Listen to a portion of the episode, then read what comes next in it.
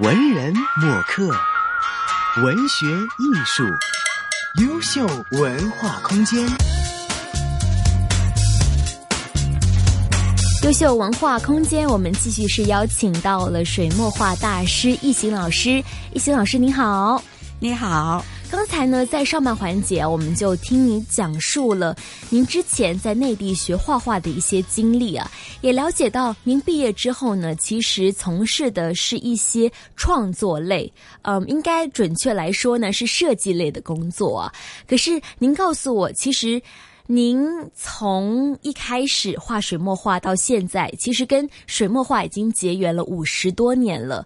在你从事设计工作的过程当中，您有放弃过水墨画的创作吗？其实，其实没有放弃，就自己偷偷在家里画是吗？对，呃，没有放弃。还有呢，就是我的实际工作，实际上对我来讲还是帮助蛮大的。哦，就是设计工作，嗯，对您的水墨画的创作帮助很大。怎么说呢？对，因为我这个看的比较多，看时尚的东西比较多，fashion，OK，对，嗯，新的东西看的比较多。这样一来呢，这个视野方面呢就比较宽阔了。我觉得，嗯。呃，所以说，您设计工作跟您的水墨画是一个相辅相成的过程。我也看到您的水墨画创作呢，其实用色非常的大胆，非常的前卫。即使您现在已经退休了，可是看上去也觉得像是二三十岁画家的创作，是这样吗？对，因为我觉得一个人呢，要心里边要永远都青春。嗯啊。包括在自己的画里边，我就是要保持我的这个青春。人当然是会老的，嗯，但是心理上、心灵上，就是要永不衰老。嗯，但是对很多人来说呢，传统水墨画我们印象当中其实就应该是一些，嗯，黑白灰呀，用色非常简洁的。可是您的水墨画非常的前卫，是您自己的一些创作吗？还是说，其实中国水墨画的进程，中国水墨画的进展也是有一些颜色的变化呢？对，其实中国水墨画。很早之前，我们的中国画也是有颜色的，不是没有颜色的。比如说，在这个两千三百多年前，有一幅就是《龙凤仕女图》。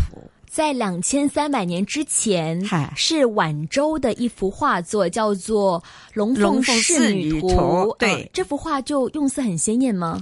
对，印象很深。它是单线的勾线。但是呢，它里边是有色彩的，它的色彩呢是基本上是平涂的。嗯，另外你再去看这个敦煌这些壁画，哦，敦煌的壁画，嗯，敦煌的壁画呢也是全部都是色彩非常鲜艳。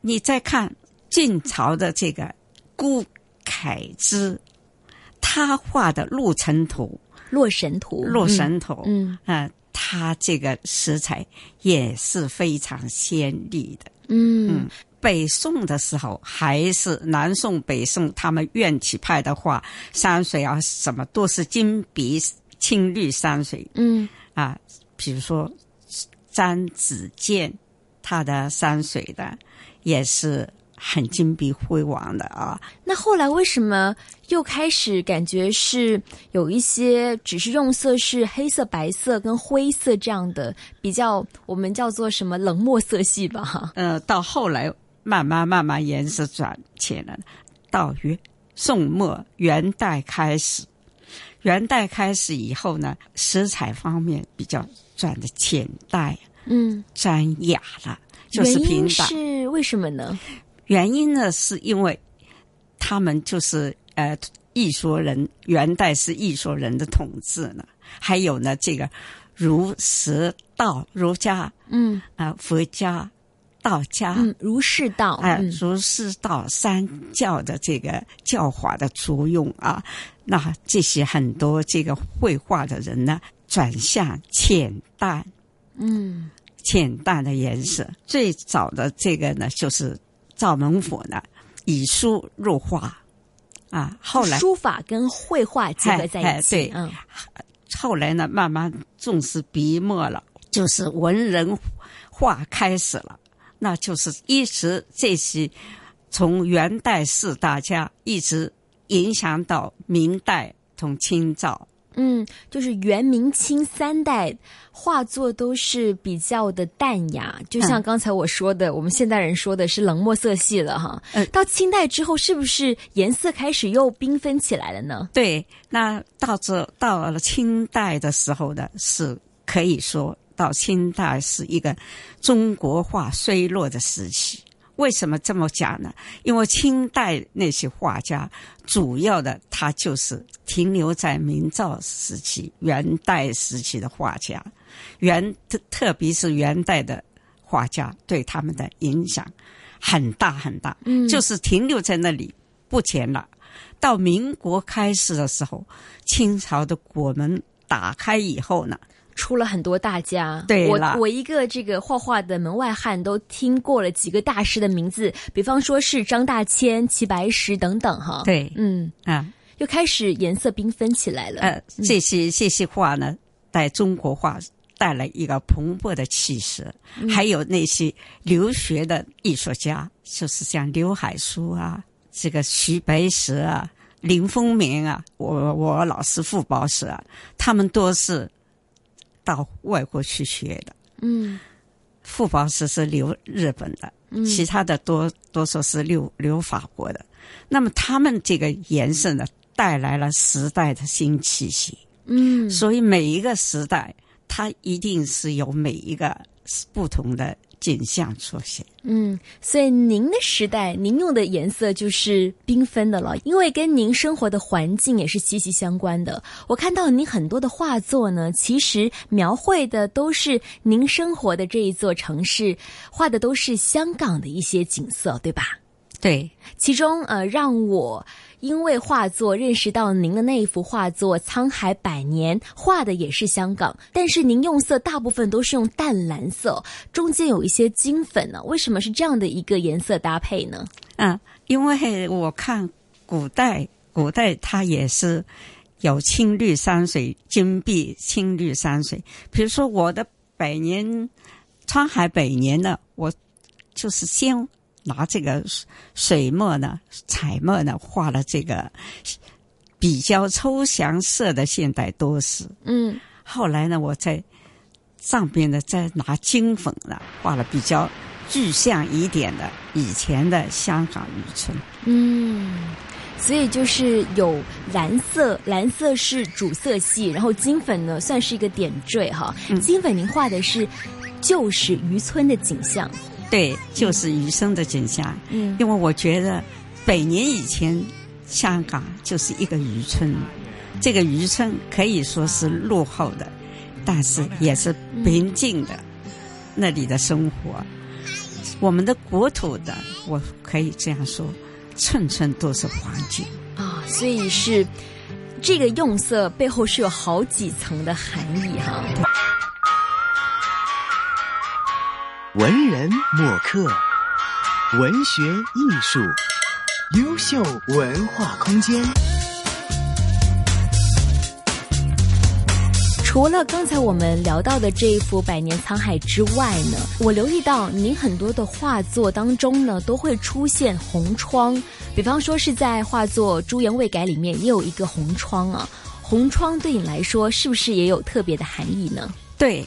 红窗红色本身就是我们中国儒释道里边的主食，嗯，是象征着一个日历的景象，日历的这个颜色的喜庆哦，是象征一个喜庆的颜色啊，喜庆日历的颜色。朱颜为改的意思呢是这样子啊，嗯，李侯主的这个虞美人是从小学到大。嗯，但是我对那一首词、那一首诗写的非常的美，我也很喜欢。但是我春江花月何时了？往事知多少？小楼昨夜又东风，故国不堪回首月明中。